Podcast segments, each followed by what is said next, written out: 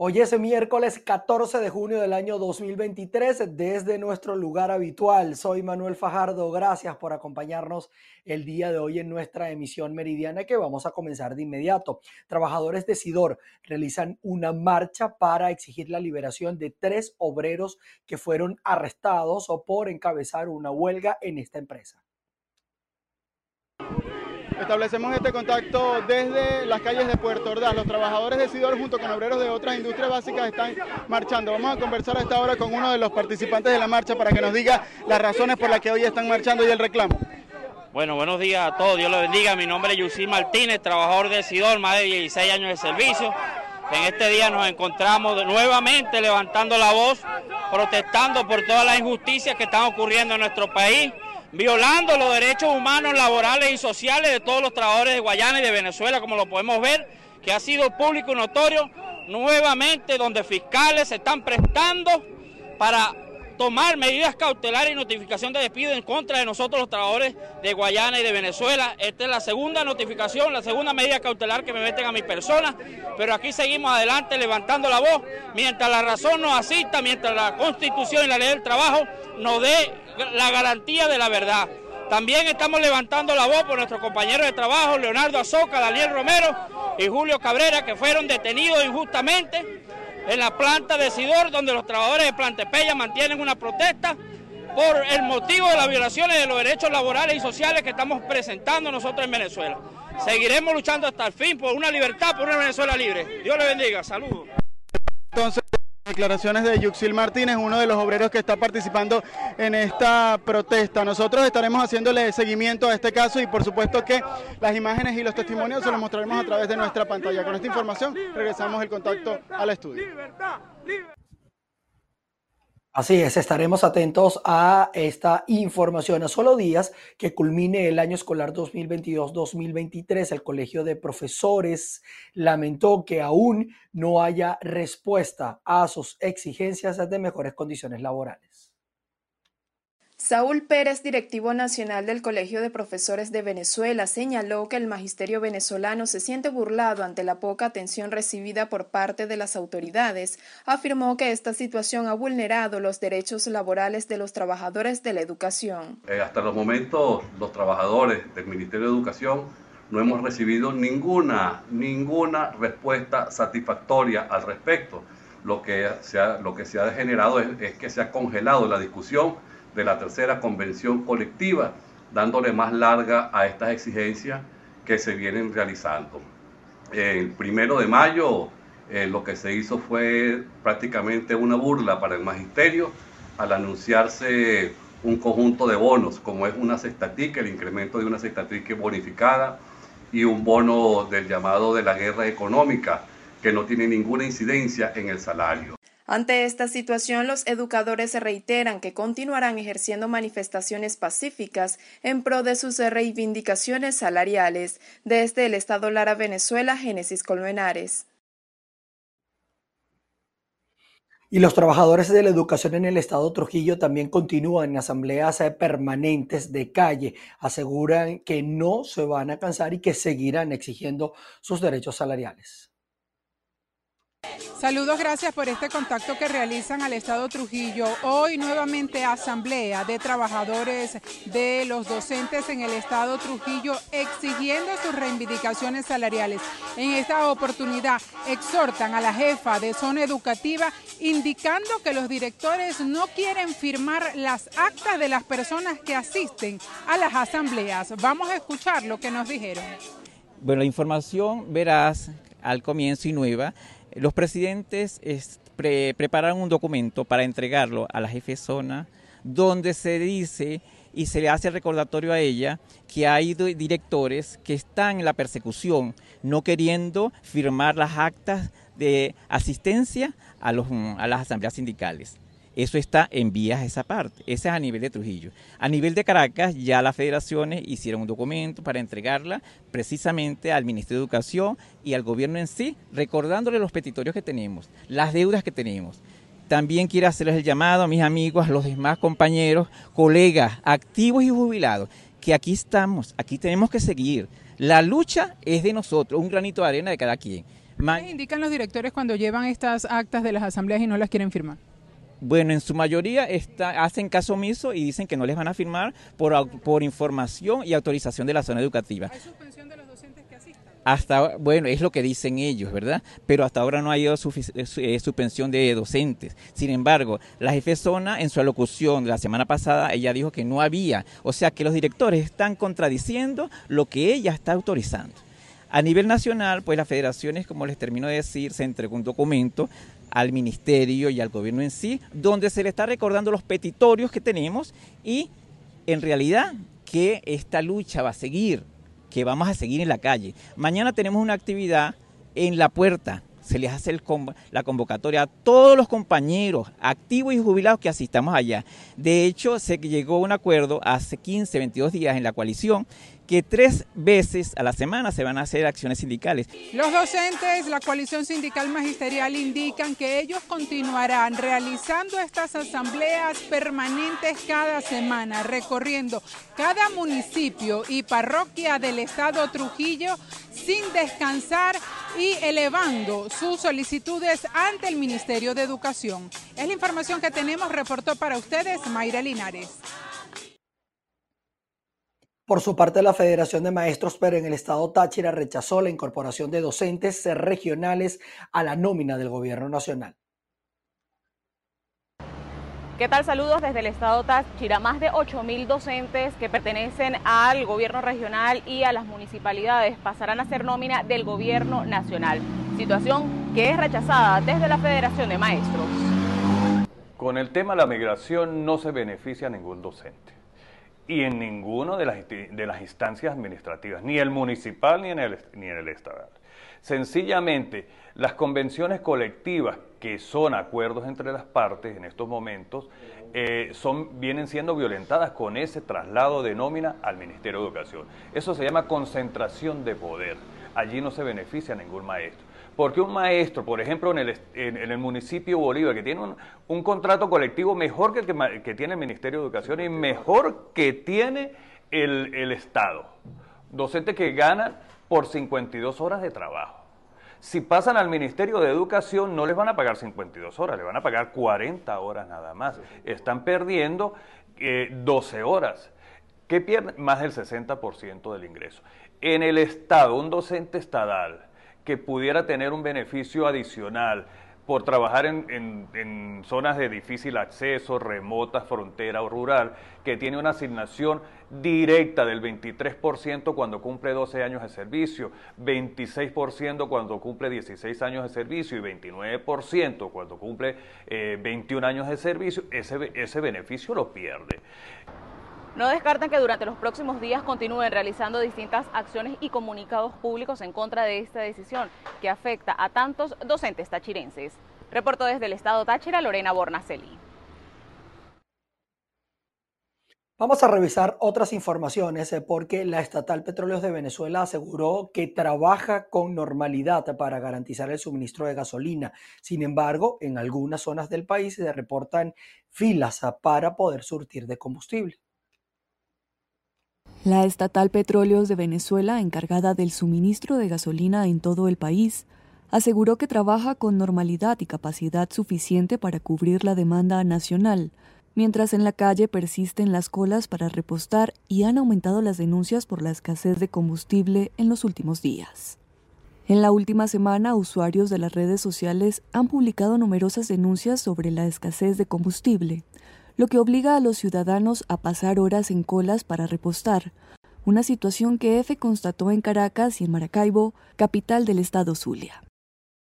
Asimismo, organizaciones como la Confederación de Asociaciones de Productores Agropecuarios de Venezuela han alertado sobre el riesgo de pérdida de cosechas que por falta de gasolina no han podido ser trasladadas desde los estados productores hacia el resto del país.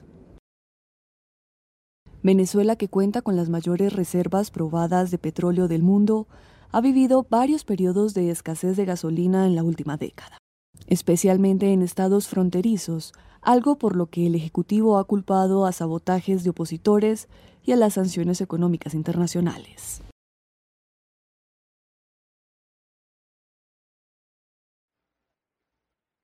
Nos vamos hasta el estado Carabobo porque el Sindicato Único del Transporte asegura que solo están laborando 1.800 unidades de transporte público de las 6.000 que tiene este, esta instancia eh, en la región para poder cumplir con el transporte de los ciudadanos. Todo esto por las fallas en el, en el suministro de combustible. Establecemos este contacto desde el estado Carabobo, región central de Venezuela. A mi lado el señor Augusto Vélez, vocero del Sindicato Único del Sector Transporte. El día de hoy nos estará ofreciendo detalles sobre la situación que vive este importante sector en relación al suministro de combustible. ¿Qué es lo que está ocurriendo en las estaciones de servicio para poder surtir?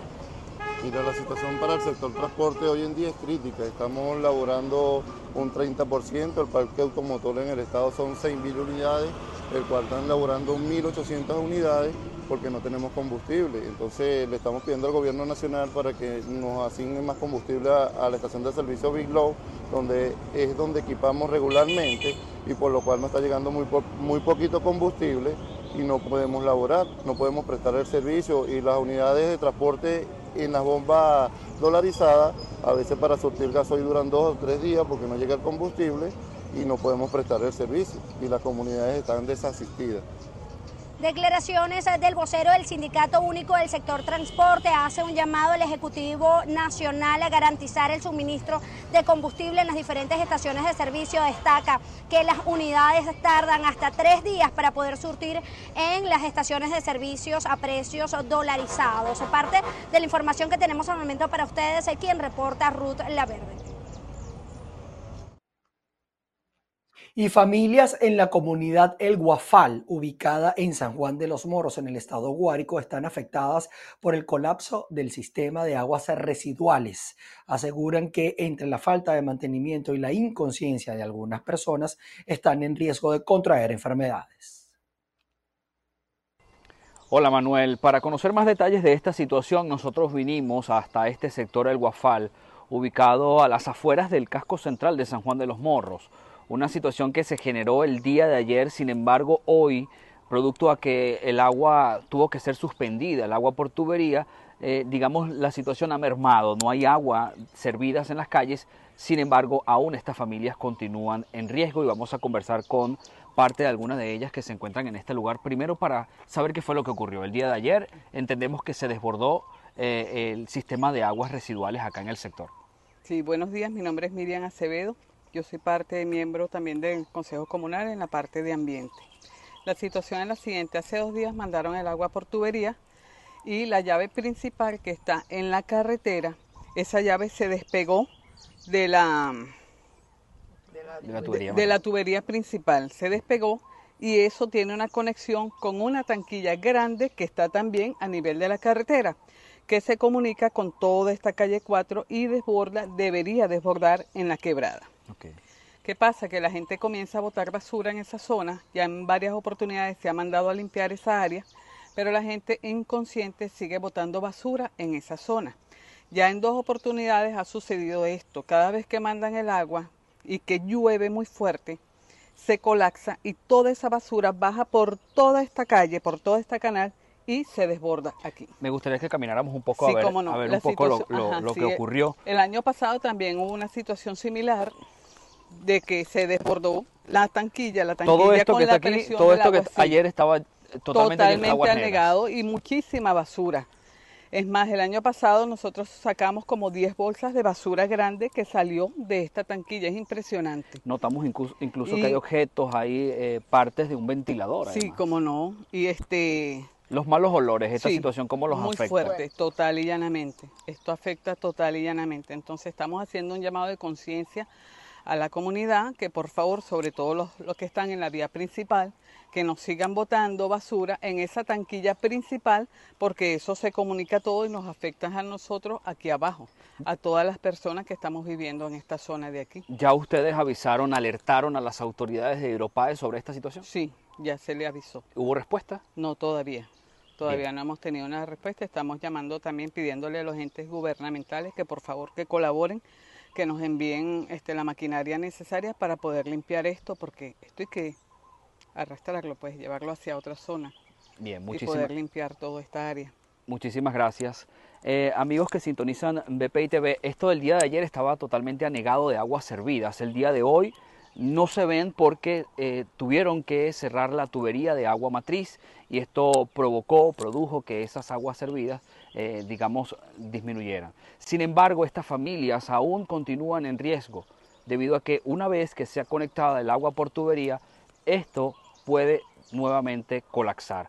Y por supuesto ellos están extendiendo un llamado a las autoridades para que puedan atender esta situación cuanto antes, sobre todo porque ya lo han alertado en otras oportunidades. En Guárico, Venezuela, Jorge González. Y la Fundación Más Allá de un Reto, en conjunto con el Instituto de Deportes de Cumana, presentaron el calendario de la Liga de Aguas Abiertas en el primer evento que se va a realizar en el Parque Nacional Mochima con la participación de atletas de distintos estados del país.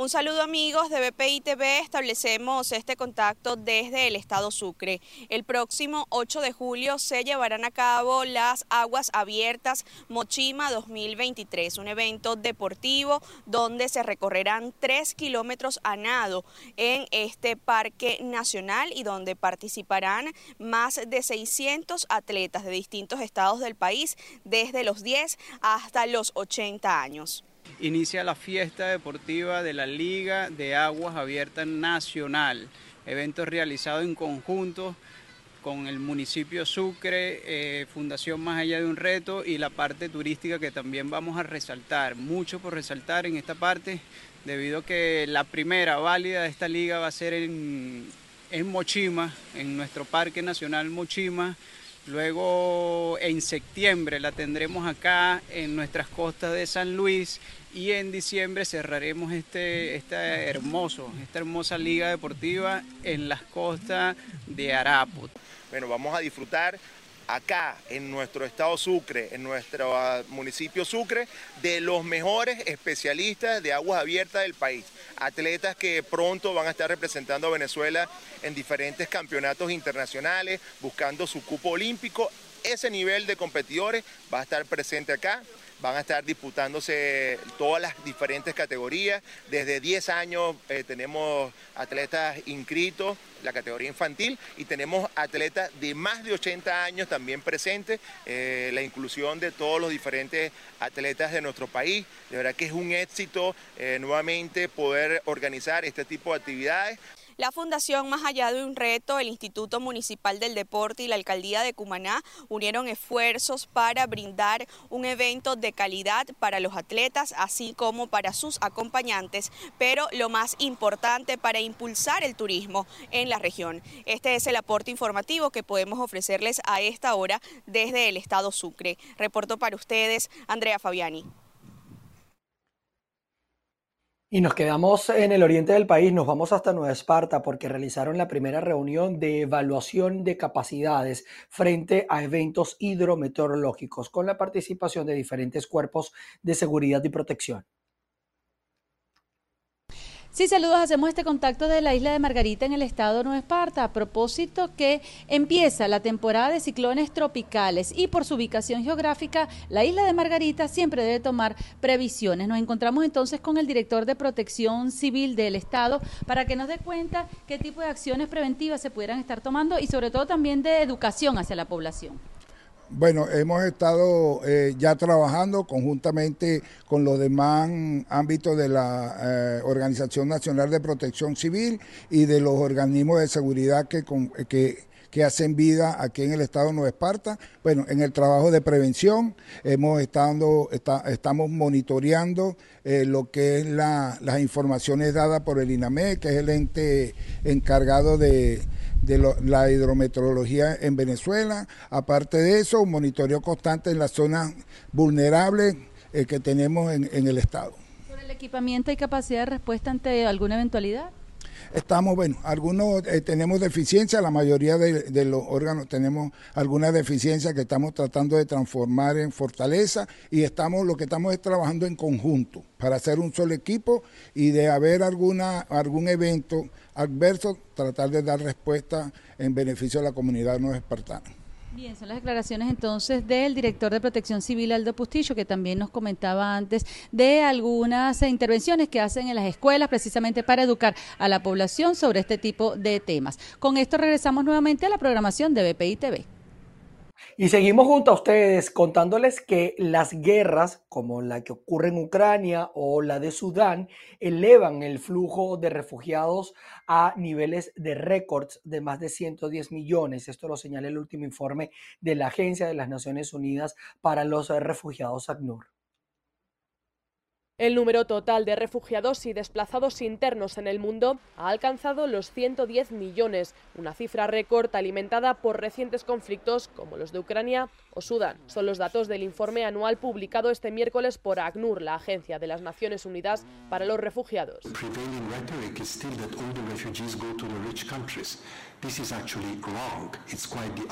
Filippo Grandi, alto comisionado de ACNUR, subrayó que un 76% de esas personas se refugia en países de bajos y medios ingresos y también son amplia mayoría, un 70%, los que huyen a naciones vecinas a la de origen. De hecho, de los 108,4 millones huidos de sus hogares en 2022 por conflictos, desastres naturales y otras crisis, ACNUR señala que 62,5 millones son desplazados internos que permanecen en su país y 35,3 millones refugiados en otros territorios. Turquía es el país que más refugiados acoge, 3,6 millones, muchos de ellos sirios, seguido por Irán con 3,4 millones, en su mayoría de Afganistán. Paralelamente, el país del que más personas han huido a otros como refugiadas es Siria, con 6,5 millones, seguido de Ucrania y de Afganistán, con 5,6 millones cada uno. El informe sitúa a África subsahariana como la región principal tanto de origen como de destino de personas desplazadas. Europa, por su parte es el origen de 9,1 millones y el destino de 17,3 millones, mientras que de América son originarios 6,1 millones de refugiados, pero el continente es a su vez lugar de acogida de 6,7 millones. ACNUR destaca en el informe que la invasión de Ucrania generó el flujo más rápido de refugiados desde la Segunda Guerra Mundial, igualando en apenas 12 meses el éxodo ocasionado por los primeros cuatro años de guerra civil en Siria.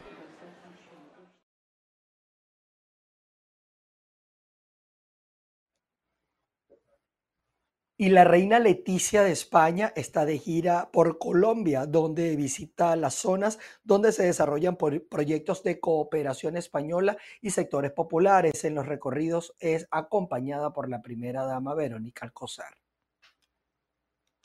La reina Leticia de España continúa su visita a Colombia hoy miércoles, después que ayer martes arrancó la gira en la ciudad de Cartagena, en el departamento de Bolívar, a donde visitó algunos sectores populares y también verificó proyectos de la cooperación española en esa ciudad. Hoy corresponde el turno a Cali, capital del departamento del Valle del Cauca, donde realizará actividades similares. Además, se reunirá con un grupo de combatientes de las FARC que tienen una cooperativa después de haberse reinsertado a la vida civil. La reina Leticia no visitaba Cali desde el año 1994, cuando fue a esta ciudad en una programación universitaria. Vale decir que sus giras como reina iniciaron en el año 2014, las cuales comenzó en Honduras y El Salvador. Posteriormente, cada año realiza una visita a un país distinto y en este 2023 le correspondió a Colombia. En el recorrido, la reina Leticia es acompañada por la primera dama Verónica Alcocer, no por el presidente, que recordemos que en horas de la noche, hora de Alemania, y en horas del mediodía, en horario colombiano, llega a ese país europeo para cumplir una agenda oficial. Con esta información los invitamos a que continúen con más. En Bogotá, Miguel Cardosa, BPI TV. Bien, y con esta información a la cual también le vamos a hacer seguimiento, nosotros llegamos al final de nuestra emisión meridiana de noticias. Gracias a ustedes por estar en nuestra sintonía, quedan a disposición de nuestras redes sociales y también conectados a nuestro canal, porque allí vamos a estar informándoles a ustedes de todo lo que ocurre en Venezuela, en Colombia, en Estados Unidos y en el resto del mundo. Nos veremos a las seis de la tarde en nuestra emisión central. Allí los espero.